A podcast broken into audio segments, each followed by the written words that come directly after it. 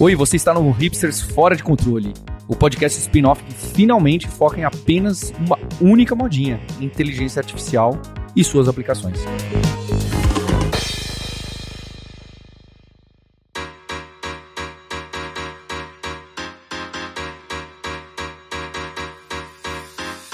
Olá, hipsters! Bem-vindos e bem-vindas a mais um episódio do spin-off do seu podcast favorito. Esse é o Hipsters Fora de Controle, em que toda semana a gente traz notícias, as ferramentas, discussões, entrevistas sobre, é claro, inteligência artificial e o que está pintando no mercado que a gente vai passar a usar todo dia, basicamente, né? Quem está falando aqui é o Marcos Mendes e tenho aqui hoje o Fabrício Carraro, como sempre, viajante poliglota, host do podcast Dev Sem Fronteiras e Program Manager da Alura.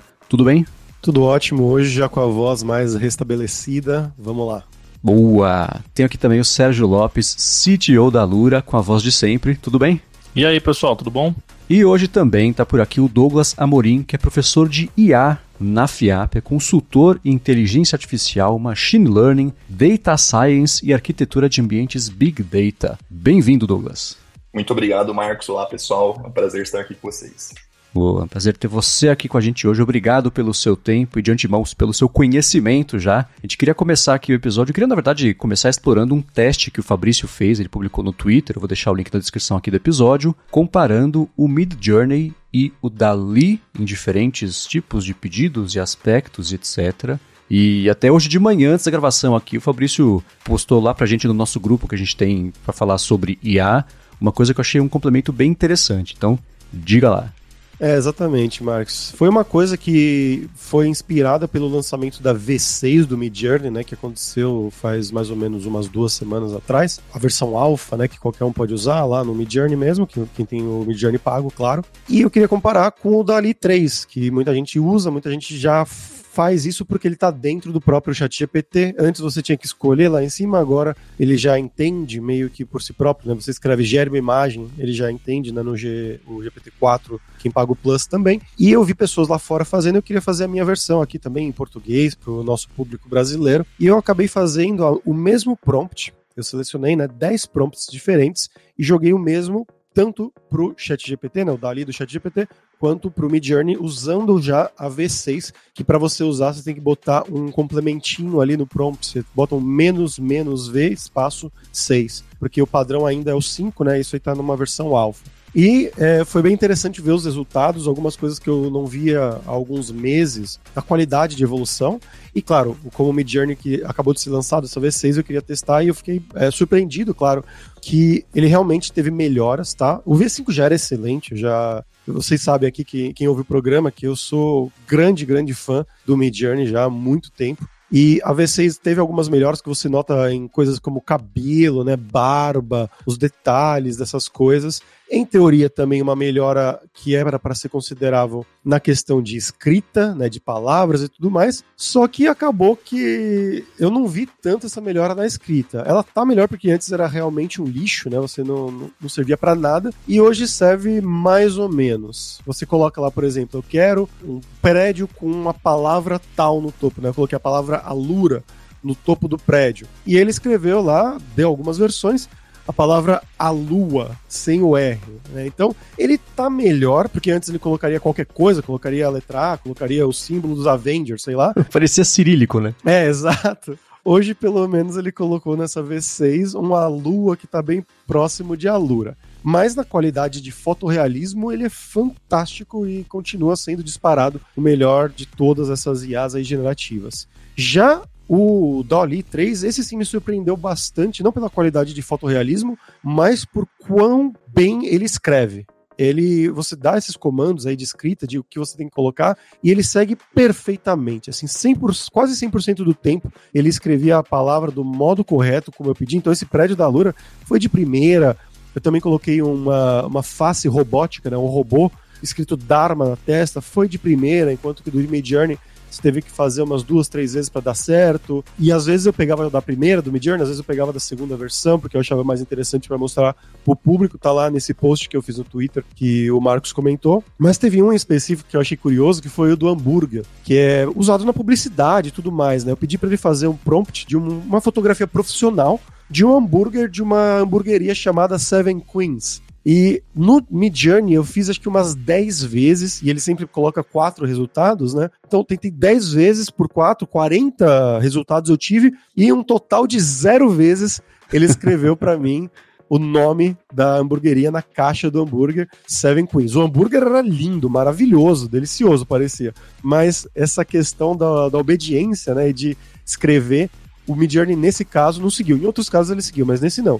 E no Dolly, como sempre, foi de primeira Seven Queens, escrito lindamente. Ele escreveu umas coisas mais estranhas embaixo, vocês vão ver lá no post. Mas é, isso aqui foi muito interessante de ver o quão bem ele obedece, que foi esse complemento que o Marcos é, comentou, que eu mandei hoje cedo. Eu estava fazendo um novo teste. Eu pedi para o Dali fazer uma imagem com várias partes diferentes, mas na mesma imagem. Então, o Titanic afundando, né, o navio já com o corpo metade para fora da água e várias pessoas dentro do mar, todas elas com o celular na mão, gravando o Titanic afundando.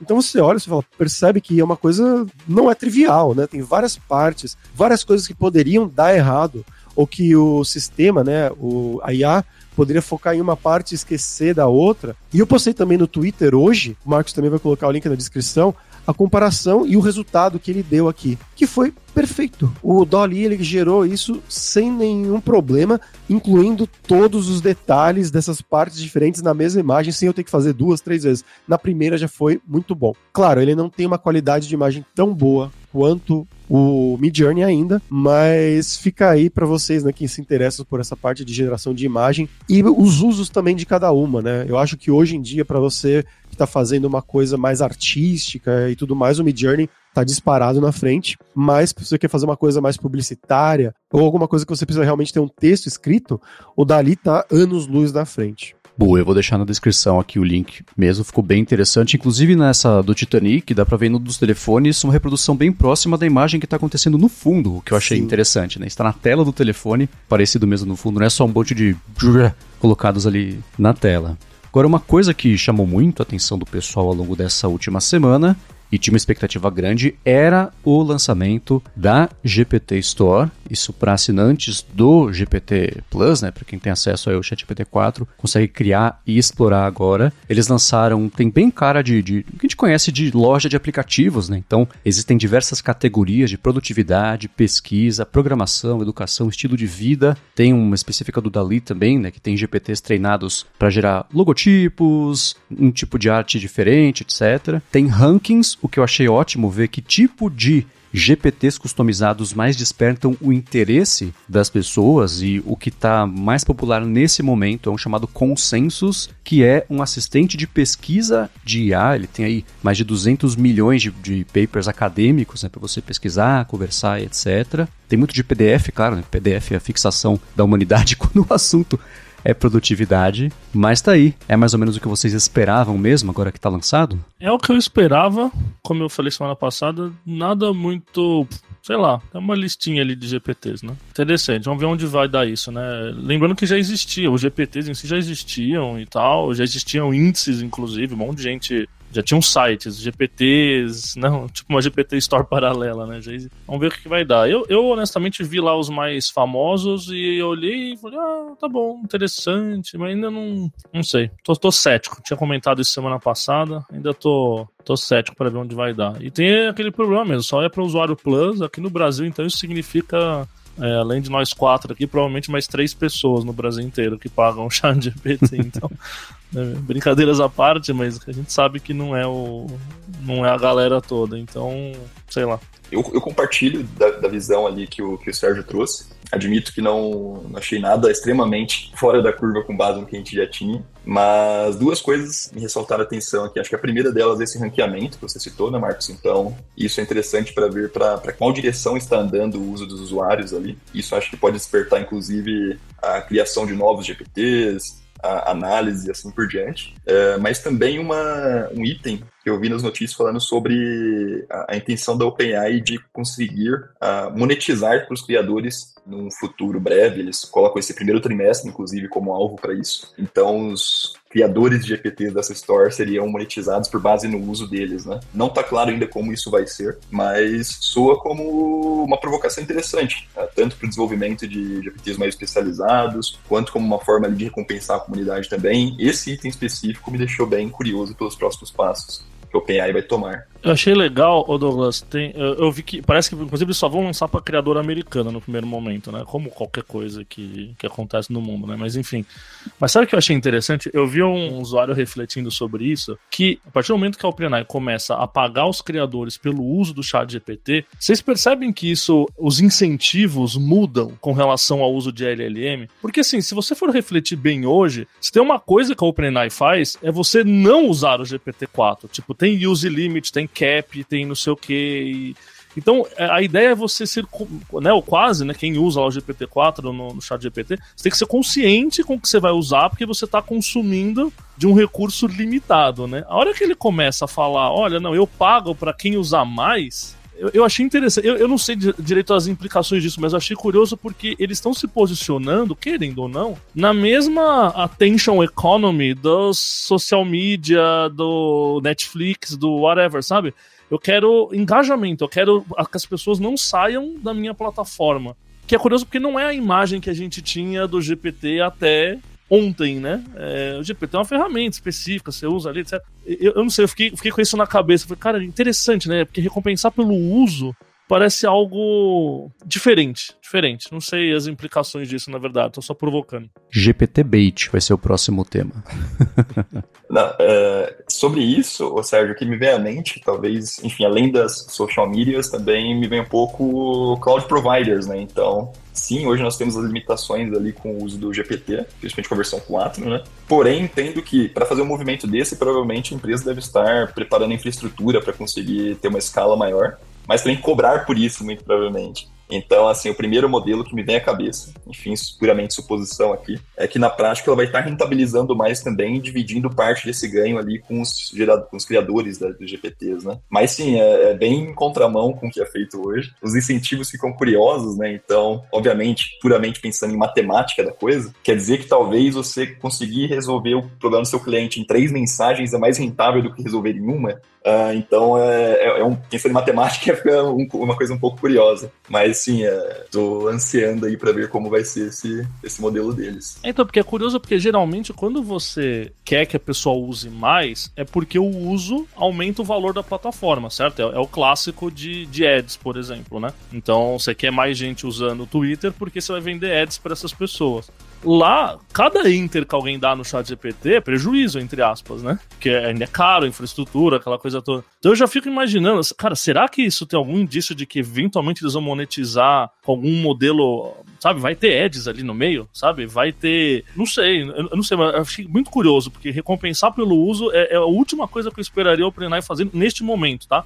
De escassez de GPU, de, de tudo, né? Eu também fiquei com essa dúvida, Sérgio, mas talvez a resposta esteja na, no seu próprio ponto, na resposta que você deu antes. Você falou que ninguém tem o GPT Plus e ele só está acessível para isso para usar a GPT Store, talvez você isso incentive mais pessoas a assinarem o GPT Plus, GPT Teams, que a gente vai falar daqui a pouquinho e tudo mais, e isso gere uma renda maior para eles, acabe gerando né, no, no geral e tudo mais. Mas eu gostei do design, eu achei bonitinho o design da, da loja.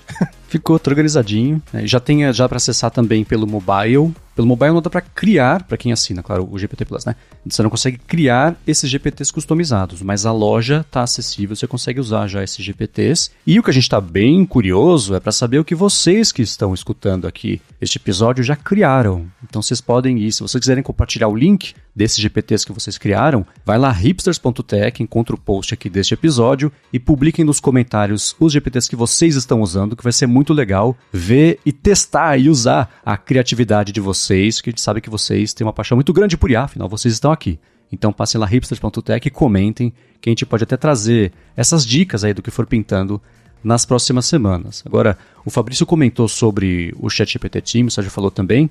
E é um plano que foi anunciado pela OpenAI para equipes, né, uma parte, uma pegada um pouco mais corporativa, e ele tem algumas vantagens em relação ao GPT pago individual, né, que seriam é um GPT-4 que eles falaram que é de alta velocidade, uma análise mais avançada de dados e também tem uma pegada ali de customização né, da, da, experiência, do uso, da interação. E ele vai custar no plano mensal 30 dólares por mês por usuário e para assinatura anual 25 dólares por mês por usuário. Então eu quero saber de vocês que costumam né, ter esse trabalho mais em equipe, depender de múltiplas áreas e pessoas para fazer um projeto ir para frente, como é que vocês veem o uso de um chat GPT nesse balaio?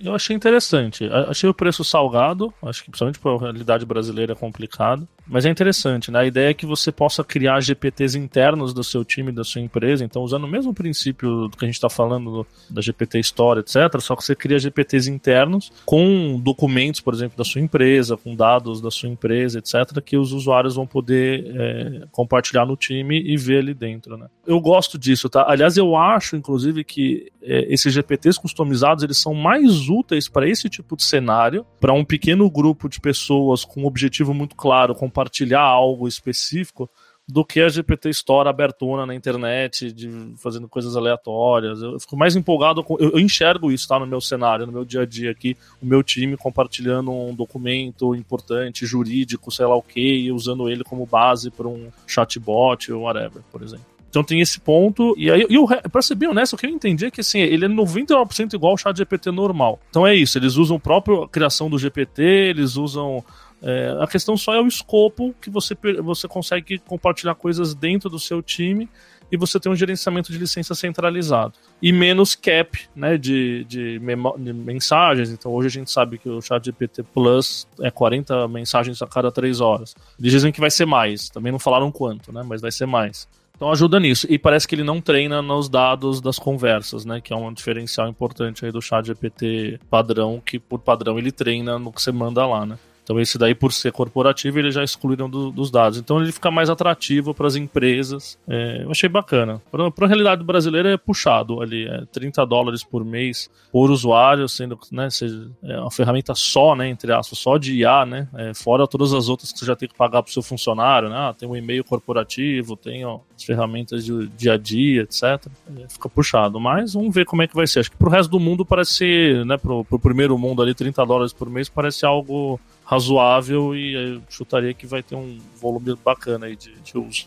E Sérgio, eu queria perguntar também para você, você comentou em uma das semanas anteriores sobre aquele possível bug, né, que não é um bug, é uma feature ou não, de ficar tudo na mesma sessão. Como isso funcionaria para o GPT Teams? Você chegou a pensar nisso? Então, não pensei e eu acho que é igual, cara, pra ser bem honesto. Não vi indício de que seria diferente, sabe? Até porque eles não acham que é um bug, né? Então não diferenciariam. Só um, item a mais aqui sobre esse do, do, GPT Team também. Os itens que o Sérgio trouxe são perfeitos ali para a discussão que estava tendo, mas vejo como uma resposta bem rápida também para da OpenAI para as discussões que, que haviam no corporativo. Né? A gente viu diversas empresas proibindo o uso de chat GPT ou outros LLMs uh, ah, no dia a dia pelos funcionários. E a maior a motivação para isso é justamente subir informações sensíveis, subir informações sigilosas ali. É, então, uma resposta da OpenAI para essa demanda do mercado rápida e monetizando também, né? Então, parece um movimento interessante. Me recordo muito também, em 2017, trabalhava em uma Big Tech aqui no Brasil e tinha essas discussões sobre a cloud também na época, né? Discussões de on-premise versus cloud. Então, vou subir aqui meus dados sensíveis numa infraestrutura de terceiro, como é que vai ser? Será que outros clientes vão ter acesso também? Então, me lembra bastante essa, essa discussão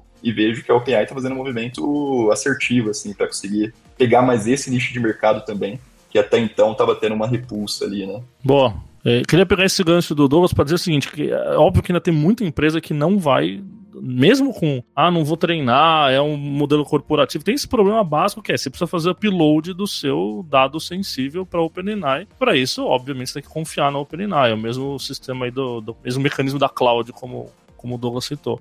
E a solução para isso, no fim, a solução última para isso é, obviamente, as empresas que são muito preocupadas com esse tipo de cenário rodarem os próprios modelos, né? E aí, com isso, ela tem controle da própria infra. Então, é um pouco daquilo, né? Até hoje tem gente que roda coisas sensíveis on-premise porque precisa de uma segurança em outro nível. E aí, eu acho que é interessante olhar para o mundo do open source. Então, eu queria deixar um, vou deixar um link aqui na descrição do episódio sobre como é que tá esse cenário do open source, ou como é que tá o cenário dos modelos, né, em si, com relação ao Mistral em particularmente. A gente já citou o Mistral aqui no episódio algumas vezes, mas cara, eu tô ficando cada vez mais impressionado, tá? A, a gente tá é, até para dar um depoimento pessoal aqui, a gente tá usando o Mistral na Lura em algumas coisas, alguns algumas features ali na plataforma da Lura, com bastante sucesso porque ele tem uma qualidade muito boa e um preço bem mais baixo do que, do que o GPT. E o link que eu estou deixando aqui é daquele, daquela famosa LLM Arena, que é aquela competiçãozinha né, entre as várias LLMs, onde as pessoas vão votando e dizendo qual LLM tem um resultado melhor. Então, ao invés de muita gente divulga aqueles benchmarks de ah, passou num benchmark tal com X% de acerto, etc, etc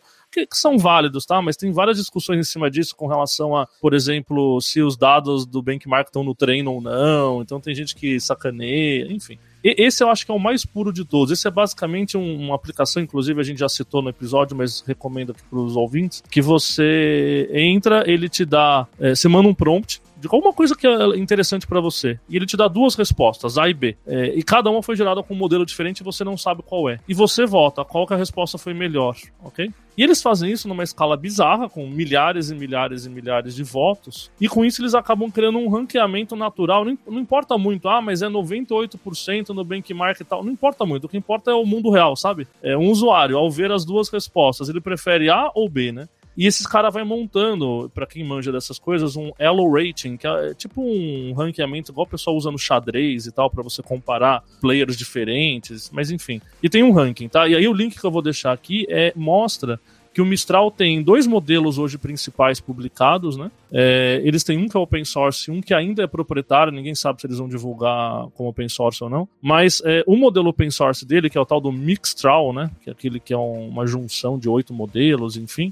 Ele está consistentemente é, posicionado ali só abaixo do GPT-4 e do Cloud, e mesmo assim do Cloud, bem pouquinho do Cloud mas ele ganha do GPT 3.5 e de todos os outros modelos open source de lavada, entende? É, e esse Mixtral você consegue usar hoje tanto na sua própria infraestrutura, que eu acho que é muito interessante, quanto com APIs de terceiros que já encapsulam e provém isso como API, né? A, a gente está usando dessa forma. É, e eu acho muito legal porque é um modelo open source que veio né, quase que do nada, né? Aquela empresa francesa que, que surgiu aí tem menos de um ano e os caras treinaram um modelo hoje open source que é melhor, por exemplo, que os da Meta, que são open source também, né? É, enfim, mas ganha do Gemini, ganha do de tudo, ok? E né, aí não é open source, mas tem o Mistral Medium, que é uma versão proprietária. Esse você só consegue acessar via o cloud da própria Mistral. Então você tem que abrir o usuário senha lá. E o Mistral Medium, eu acho ainda mais impressionante, ele é proprietário ainda, como eu disse, mas esse cara, ele tá coladinho no GPT-4. Ele, assim, ele ganha do Cloud e de todos os outros. Ele é melhor do que o tal do Mixtral Open Source. E ele tá, ele tá lá no alto, assim, tá lá no alto. Eu já usei um pouco ele, achei interessante. Inclusive, quem quiser us usar é, gratuitamente, é, para brincar, né? O, o, tanto o Mixtral quanto o Mistral Medium você consegue acessar via o POI oi.com, é, que tem vários modelos disponíveis para os usuários, você consegue acessar lá. E é realmente impressionante, assim, ele tem uma qualidade boa em português também e tal. E eu brinco com o pessoal, né, eu acho interessante como eles deram o nome de Mistral Medium para o modelo mais top deles hoje, né? É, para mim é um, é um truque mental claramente falando a gente vai ganhar do GPT-4 no próximo modelo que já vai sair daqui a pouco. Sabe assim? O Medium, que é o que eles lançaram hoje, é o melhor. É assim, se preparem para o próximo, sabe? Eu gostei desse gostinho de futuro, assim. Mas por enquanto é bem interessante. Eu ficaria bem de olho no Mistral aí nesse, nesse momento. Eu achei curioso que o, o Cloud 1 aqui nessa lista, ele tá acima do Cloud 2 e do 2.1. Você percebeu pois é, isso? Pois é, é. Eu já vi algumas pessoas falando que o Cloud foi piorando aí com o tempo, né? Mas uhum. não sei. É claro que assim, a, essa lista é um. É, como eu falei, não é, é uma opinião das pessoas, né? Então, enfim, e a própria distância entre os números eu não sei direito o que significa em termos práticos. Não quer dizer que tem. Ele é muito melhor ou muito pior, sabe? É, é só uma ordem mesmo, é um algoritmo de ranqueamento, basicamente. E para fechar com uma fofoquinha quente também, é, parece que, então falando de modelos aí que futuros e etc, né? Quem parece que tá soltando várias indiretas por aí é o tal do Sam Altman, né? O que eu andei lendo por aí é que essa semana ele deu palestra ali na, na Y Combinator, uma palestra fechada, e ele aparentemente já tá dando indícios fortes de GPT-5 e ele tem falado, né, a, a, frase ali é assim, olha, que as pessoas precisam já começar a construir ou, ou a pensar na cabeça de que o GPT-5 e AGI, aí, né, o Sam Altman adora dar uma uma provocada aí, serão é, atingidos relativamente rápido, ok? Então, ele está prometendo aí que a maioria das limitações que a gente reclama hoje do GPT-4 vão ser melhoradas no GPT-5. É, então o GPT-5 vai ser melhor, sei lá, alucinações e etc. que a gente fala. E que deve sair em breve, tá? É, eu ouvi aí outras pessoas especulando que tem casas de apostas aí, né, dizendo que GPT-5 para o primeiro semestre desse ano é algo bem factível. Eu não sei o que seria o AGI aí, na opinião do Sam Altman, né? Mas também não é a primeira vez que ele fala de AGI. É, ele gosta de, de ficar botando terror nas pessoas aí, falando que AGI está quase aí, né? ele é dessa linha. Mas eu acho interessante que parece que 2024 tudo indica, e eles estão querendo falar explicitamente isso mesmo, tudo indica que vai ser um ano de grandes conquistas e se a gente achou 2023 revolucionário, talvez a gente ainda não viu o que vai acontecer em 2024 direito. Ó, o dia aqui dessa gravação e publicação desse episódio é no dia 12 de janeiro de 2024. Então vamos colocar aqui cinquentinha casado no chão de quando que vai ser o GPT-5, que mês. E se não sair até lá, a gente cobra o áudio, não é isso? Ó, eu vou colocar aqui, primeiramente eu coloco agosto. Tá, eu ia chutar setembro, então não tô tão longe assim. Vou botar setembro então. Pra mim é junho no máximo. E eu vou ficar cobrindo o buraco ali em julho, então. Pega o julho. Ou seja, aposta que tá entre junho e setembro. É, o cara lança em abril ganha duzentinhos.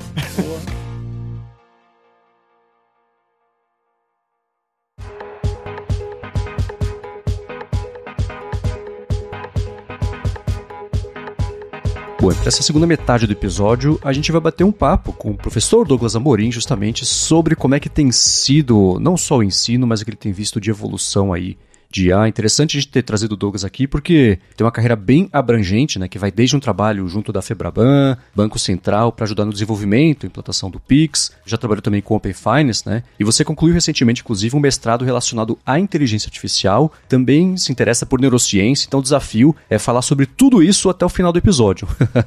Mas antes ainda, eu fico curioso para saber como é que tem sido o dia a dia na sala de aula mesmo, ensinando inteligência artificial na FIAP. E eu digo isso tanto da sua parte, no planejamento das aulas, no assunto que é dinâmico, assim, né? Tá evoluindo e evoluindo cada vez mais rápido, e também da parte das alunas, dos alunos, o que você tem percebido de expectativas do pessoal para um curso de IA e como é que isso mudou desde aí de fevereiro de 2022, né? Que foi quando você entrou, e hoje em dia. Isso é uma, é uma, é uma pergunta interessante. Repassa materiais, temas, assim por diante. Lembro-me quando eu fazia graduação, via professores utilizando slide de 10 anos atrás, datados inclusive, assim. E nessa área de inteligência artificial isso é impossível, né? Então, fazendo link também sobre as turmas, é muito perceptível o, o interesse é, e o grau de provocação que vem uh, dos estudantes. Então, até mesmo sobre isso, uh, normalmente eu tenho que dar uma atualizada no material para cada turma, justamente pelas atualizações, pelas mudanças que temos aqui uh, em intervalos curtos de tempo. E mesmo atualizando os materiais, é muito comum, durante a, as aulas da turma, surgirem perguntas, surgirem temas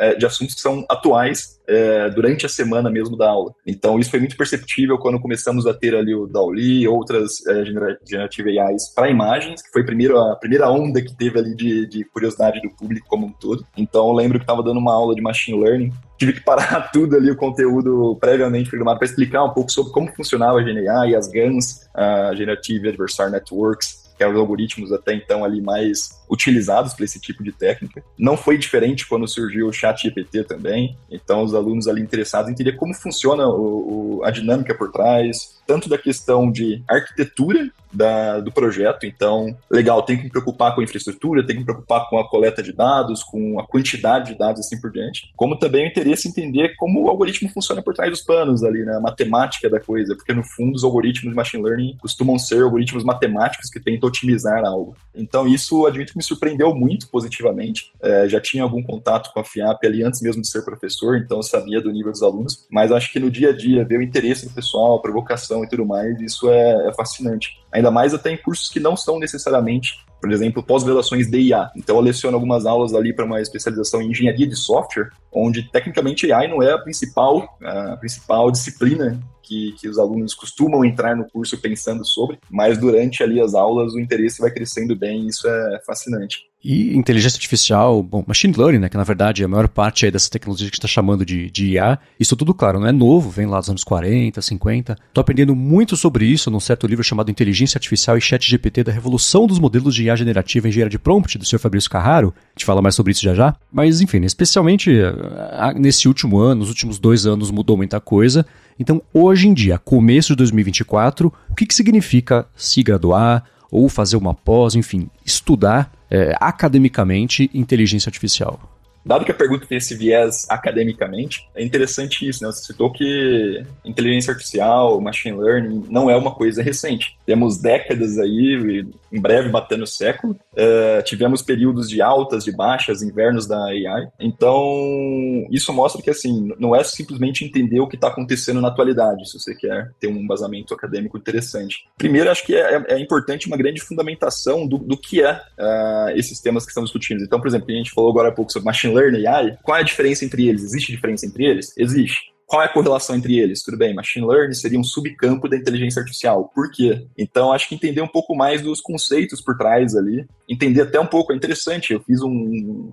Eu assisti algumas aulas online de um curso do MIT sobre redes neurais artificiais recomendo inclusive, tá aí no YouTube, onde o professor mostra toda a evolução ali de SVMs, redes neurais, conta como que surgiram os algoritmos por pesquisadores matemáticos ali, russos, americanos, alemães, é, e isso tudo vai mostrando, acho que, um pouco da, da história do pensamento, né? Então, como que a gente chegou no que a gente tem hoje? É, eu sempre recomendo isso, assim, acho que para a gente conseguir ter um, um, bom discernimento da disciplina, a gente precisa entender o que está por trás daquelas coisas. Hoje, com, essas, com essa onda que teve, eu comento com alguns amigos que, que eu tenho um sentimento misto, então, assim, eu estudo AI há um bom tempo. Então, por um lado, eu acho super bacana que essa área está sendo mais valorizada, que é a área que eu me especializei. Por outro lado, agora todo mundo é especialista em AI, é, aprendendo a usar uma biblioteca de Python, né? Então, acho que, assim, isso a gente pode até herdar da computação. Se você não quer ser simplesmente um usuário de biblioteca, você tem que entender o que está por trás dos panos, né? Então, isso passa ali por um, um embasamento mínimo de matemática, computação, estatística, para conseguir entender um pouco mais o que está acontecendo hoje, inclusive propor evoluções, né? E não só ficar utilizando o que já existe.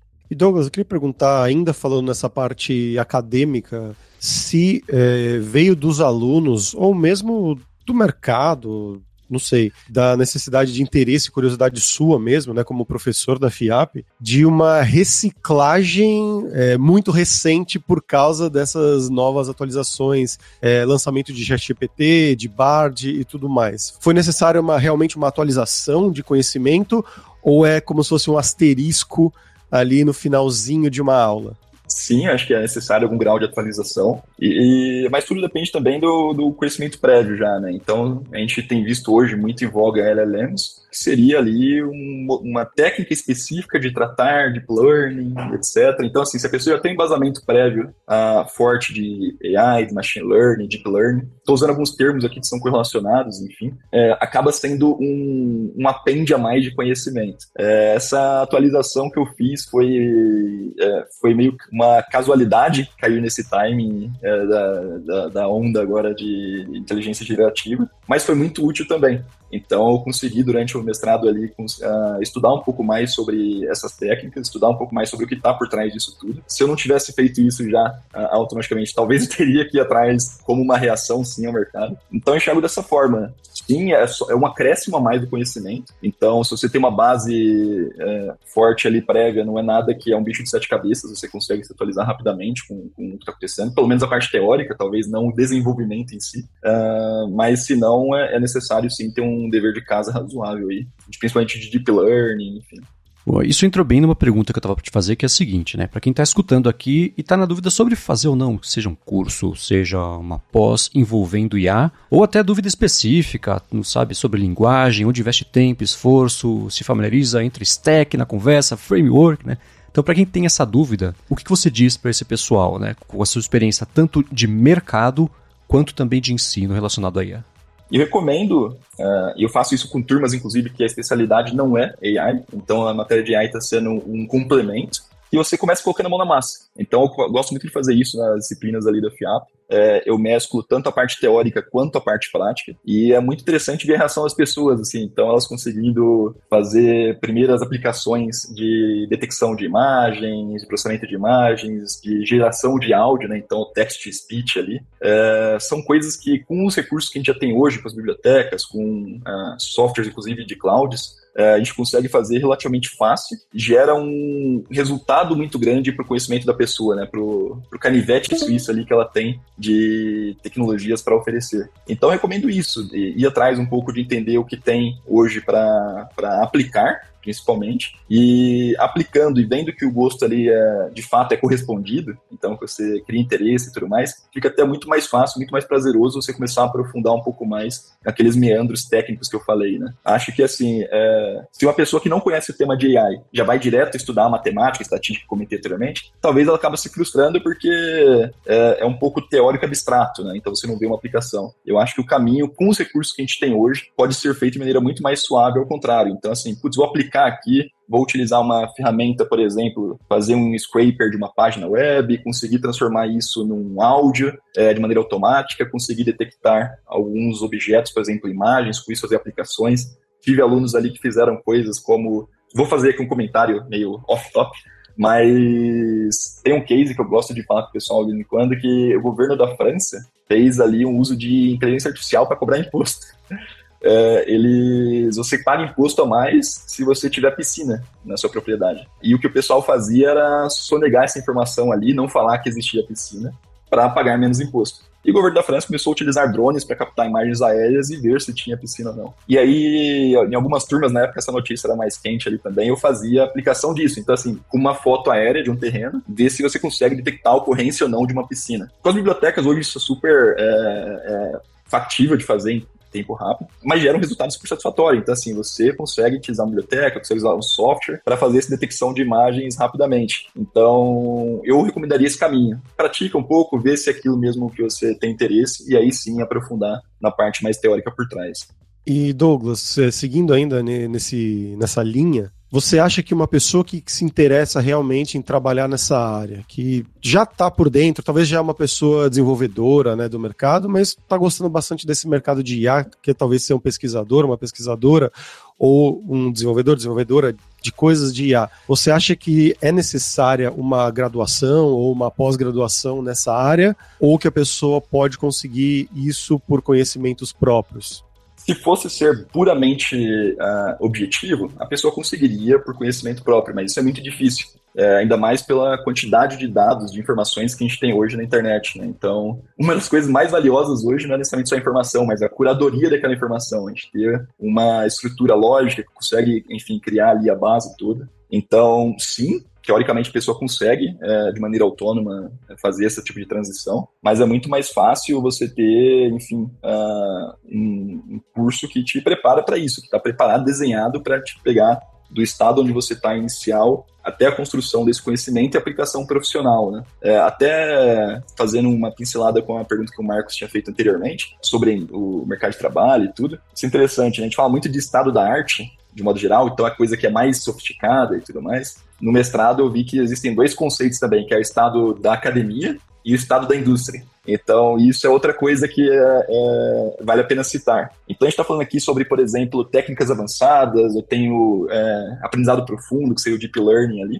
Uh, porém, não necessariamente a indústria, o mercado de trabalho consegue aplicar isso hoje, né? Todas as empresas. Então, venho de mercado financeiro, uma grande experiência nessa área, e existem N restrições sobre quais algoritmos a gente pode ou não utilizar no mercado financeiro, por exemplo. Então, se eu tomo uma decisão que impacta o crédito de alguém, que impacta de alguma forma um cliente, eu tenho que conseguir explicar aquela decisão de maneira é, racional. Então, por exemplo, hoje, com as uh, definições da LGPD, eu tenho uma dificuldade ímpar se eu quiser utilizar algoritmos de deep learning que não são facilmente interpretáveis, né? Então é muito comum a gente ver em bancos, é, você pode ter o algoritmo mais sofisticado possível, mas no final muita gente vai utilizar uma regressão linear, uma regressão logística, porque é fácil você pegar ali os parâmetros, como que está influenciando cada dado da pessoa para tomar decisão. Então acho que isso é outro item que, que vai bem ali com a linha que o Marcos tinha perguntado.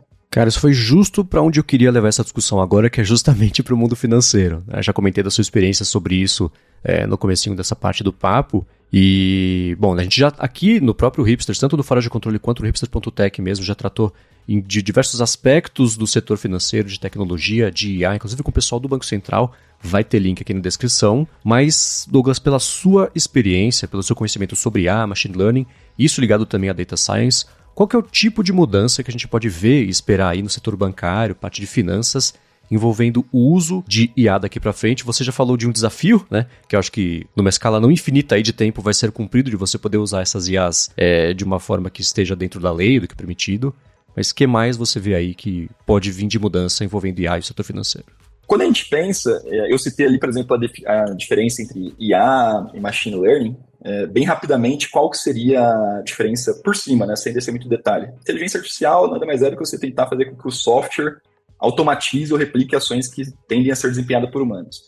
É, machine Learning, por outro lado, ele faz isso também, mas na intenção de que conforme mais ele realiza aquela tarefa, melhor ele desempenha ela. Então, Machine Learning assume-se que existe um ganho de desempenho ao longo do tempo, inteligência artificial não necessariamente. Eu posso fazer um script ali que executa se fosse puramente pela, pela, pela teoria, isso poderia ser considerado uma IA. No mercado financeiro, eu tenho visto o uso nas diversas áreas ali da, das instituições. Estava até cogitando a escrita de um livro sobre isso, ciência de dados, ciência artificial aplicada ao mercado financeiro. Os cases mais, mais claros que eu tenho visto sendo utilizados. O primeiro deles é para score de crédito, isso é inegável, as instituições já têm, já têm utilizado. É, vi algumas fintechs de perto ali, prestei serviço para algumas fintechs que utilizam Light GBM, que seria uma mudança ali, uma espécie de uma, de uma random force para tomar decisão, que é um algoritmo em si de, de aprendizado de máquina, machine learning. Então, para a criação de score de crédito, isso tem sido muito utilizado. Então, eu consegui entender qual é o risco que um cliente traz para a instituição, se ele toma o crédito, a chance dele pagar ou não aquele crédito, quanto que eu deveria cobrar de juros para ser um juro justo para ele, né? Então, assim, se é um cliente que tem menos risco, em teoria, eu preciso cobrar menos é, dele também. Então, com isso, se a gente tem um, um, uma tomada de decisão mais coerente, a gente consegue, inclusive, é, ser mais eficiente para o cliente bom, né? cobrar menos dele e tornar o, o valor mais justo para investimentos também, então o pessoal tem utilizado muito para fazer algumas alocações inteligentes de carteira. A coisa mais que eu mais vejo nas N instituições, tanto as que eu trabalhei quanto as que eu não trabalhei, uh, são alguns sistemas de recomendação, principalmente os times chamados de CRM, é, tem feito ali. Então, eu tenho uma carteira de clientes, esses clientes têm N produtos, quais outros produtos fariam sentido para ele? Então, ele tem um financiamento imobiliário, um financiamento de veículo, será que eu não consigo ofertar um seguro que para ele também faz sentido? Então, você com isso fazer um cross-selling ali, né, conseguir rentabilizar aquele cliente de uma maneira mais interessante para a instituição. E agora com esses modelos generativos, ah, principalmente de texto aqui com, com chat GPT e assim por diante, eu tenho visto muito a tentativa de, de uso e alguns cases interessantes. Não vi ainda isso em produção, mas eu tenho contato próximo com alguns é, executivos de banco que estão liderando iniciativas nessas linhas, de utilizar a IA generativa para algumas análises preliminares de contratos, então, principalmente quando a gente vai para varejo, que tem uma infinitude de contratos, é, mas também para centrais de atendimento. Então, a gente já tinha os famosos chatbots ali, que já faziam algum grau é, de inteligência artificial. Agora, com o LLMs, a gente consegue fazer num nível mais personalizado. Então, era muito comum você ver aquela inteligência artificial, aquele chatbot do, de uma instituição, que você conversava pelo WhatsApp, tirava quatro opções e você queria uma quinta. E se você não colocasse uma daquelas quatro, ele simplesmente ficava no loop lá te perguntando é, o que, que você queria, né? E tinha que ser uma daquelas quatro. Hoje não, com o gente consegue ter um, um cenário um pouco mais amplo, então consegue ter um leque maior de possibilidades e personalizado para aquele cliente também. Então eu tenho visto isso no mercado financeiro, assim, é, automatizações de back-office, toda essa etapa. Tenho visto também a parte de People Analytics, o pessoal tentando prever ali a como conseguir reconhecer bem o funcionário, como evitar turnover desnecessário. Então, tem um funcionário que está performando bem, mas por algum motivo ele não foi reconhecido. Poxa, será que dá interessante a gente conseguir fazer uma iniciativa aqui antes que ele se sinta frustrado e saia para o mercado? Enfim. Então, hoje, isso está penetrando todas as áreas das instituições, assim, basicamente. Boa, já tô pensando num filme, o Moneyball 2, com Adam McKay mostrando quem são os melhores jogadores subestimados do setor financeiro. Agora, uma coisa que você descreve no seu LinkedIn é que neurociência é um dos seus assuntos de interesse, junto até com filosofia, que sempre permeia algumas discussões conceituais aqui, especialmente quando o Guilherme Silveira, também nosso co-host, participa dos episódios, mas pensando na intersecção entre IA e neurociência. Né? Aí eu penso na Neuralink, por exemplo, ou nos estudos que vem saindo com leitura de ondas cerebrais para reconstruir som, vídeo, memórias, enfim, né? Do campo da neurociência, qual que é um estudo ou um assunto que tenha te chamado a atenção aí recentemente? Legal, agora a gente entrou num tema é, que tem bastante margem aí, já peço desculpas antecipadamente se der uma viajada, mas acho que é um, uma liberdade do eu lírico aí para essa situação. Uh, a correlação entre inteligência artificial e neurociência ela é antiga, né? Então, assim, quando a gente pensa em deep learning, em machine learning, a gente fala muito, tem um algoritmo famoso que são as redes neurais, é, enfim, é uma classe de categorias ali, e ele tem esse nome, inclusive, por causa disso. Rede neural, porque utiliza neurônios, uh, e neurônios tem esse nome porque são bioinspirados, né? São inspirados no funcionamento do neurônio do cérebro mesmo. Então, o neurônio ele tem os dendritos, que são as entradas é, de informação que ele recebe das sinapses. Ele tem um processamento e ele tem uma saída, que seria o axônia, que vai para outros neurônios assim por diante. Os neurônios neurais fazem exatamente a mesma coisa. Eles têm a mesma dinâmica. Então, recebem N entradas, que podem vir de outros neurônios ou de fora. Tem um processamento e tem uma saída com base nisso. Então, quando a gente pensa nessa intersecção, ela já é antiga. Esses neurônios desenhados para regionais são, são já do século passado, enfim. Porém, quando a gente pensa na atualidade, sim, já tem essas N aplicações que envolvem a neurociência humana também, né? É, essa área de neurociência computacional é uma área que eu comecei a ter interesse ali em 2014. Naquela época era uma área um pouco mais obscura ainda. Então eu lembro de ter conversado com professores da, da universidade onde fiz graduação, lá da USP, é, e existia pesquisa em colaboração com a medicina da USP também, para fazer algumas análises de eletroencefalogramas para entender reações do cérebro e tudo mais, só que ainda era, era um comportamento, é, até por, por N contextos éticos e tudo mais, não invasivo, né? Então, assim, eu tenho ali a leitura externa e tudo mais. Hoje, quando a gente olha esse cenário de Neuralink, a gente olha o que está sendo feito, inclusive, em universidades é, no exterior, esse tema aqueceu muito da pandemia para cá, muito, muito. Se você pesquisar, você vai ver que diversas universidades renomadas estão oferecendo pós-graduação em neurociência computacional, que tem sido o nome principal dessa, dessa linha de pesquisa. E a gente tem um brasileiro que também, de certa forma, pesquisa nessa linha, né? Então, o Miguel Nicoleles, com aquele exoesqueleto, não deixa de ser também uma forma ali de você fazer uma interconexão cérebro-computador com o uso de AI. Eu sou bem otimista com isso, como eu citei essa questão de viajar um pouco nas ideias. É, eu fico fascinado, imagino que em algum momento a gente pode chegar, inclusive, no nível, para quem já assistiu Matrix, sabe aquela parte que você instala conhecimento ali com os, os drivers? I know Kung Fu. É, exato. Eu realmente não acho infactível chegar nesse cenário. Já vejo alguns estudos, inclusive, sendo feitos principalmente para habilidades mecânicas, motoras, né? É, para conhecimento, é, eu ainda vi pouco isso no nível satisfatório, mas para habilidades motoras isso tem, tem conseguido chegar em níveis interessantes. Vi um estudo uma vez de ratos que eram treinados a sair de labirinto, ah, e o primeiro rato, ele sem viés nenhum, ele levava por volta de duas horas para sair do labirinto. Só que enquanto esse rato fazia o processamento, estimulava-se um rato externo, porque ele não estava dentro daquela situação. E quando você pegava esse segundo rato que foi estimulado e colocava dentro do labirinto também, o tempo de saída dele caía de duas horas para 30 minutos. Então, assim, de alguma forma tinha um viés que estava sendo gerado nele que auxiliava é, nessa velocidade de aprendizado. Então isso é fascinante, assim, é... fico bem otimista com o que está sendo alcançado, vejo que a Neuralink ali, o pessoal do Elon Musk também está bem otimista, vamos ver o que, que nos espera nos próximos capítulos. É, eu acho, cara, eu achei ótimo esse lance dos ratos que você falou. vou publicar, vou procurar, na verdade, sobre isso. Se você tiver o link fácil, me manda, eu coloco na descrição. Senão eu caço aqui para colocar na publicação também. Professor Douglas Amorim, muito obrigado pelo seu tempo, pela sua participação. Quem quiser continuar esse papo com você, faz como? Perfeito. Bom, primeiro eu que agradeço, Marcos, pessoal aqui, todos pelo convite. É um prazer para mim, de tanto é, sou ouvinte aqui há um bom tempo, então estar participando tem um gostinho especial para mim. Bom, quem quiser contato, eu estou no LinkedIn, então pode procurar por Douglas Amorim de Oliveira. Está lá com a FIAP e tudo, então é fácil de identificar. E eu acho que a rede que eu mais utilizo é essa, então podemos ficar com ela. Boa, link vai estar na descrição. E para você que se interessou ainda mais agora sobre esse tipo de assunto, bom, algumas dicas, né? A primeira é você passar por alura.com.br, dar mais piadinha nas formações, nos cursos envolvendo inteligência artificial. Você pode conhecer a Lure também, que é a inteligência artificial da Alura. É claro que se você quiser ir em fiap.com.br, você também vai encontrar informações a respeito das graduações, pós-graduação, imersão, curso de curta duração, MBAs, tem a Pós-Tech também. E a terceira dica que eu vou te dar é a seguinte: vai rolar, já está aberta a inscrição para a primeira imersão do ano na Alura, vai ser imersão front-end e é claro que vai ter conteúdo extra também sobre inteligência artificial, chat GPT e você vai ter acesso gratuito à Lure, que é justamente a inteligência artificial da Alura. E um último recado, um lembrete, na verdade, o Fabrício lançou o livro Inteligência Artificial e Chat GPT da revolução dos modelos de IA generativa à engenharia de prompt. Você pode encontrar o link para o livro da, na Casa do Código, que vai estar aqui na descrição do episódio. E é um livro que vai ser utilíssimo não só para você, mas também para pessoas mais leigas que possam ter ficado interessadas também nesse assunto. É um ótimo começo, um ponto de partida. Vai ter, claro, o link na descrição do episódio. Hipsters, obrigado mais uma vez pela audiência de vocês. E na semana que vem tem mais Hipsters. Abraços, tchau.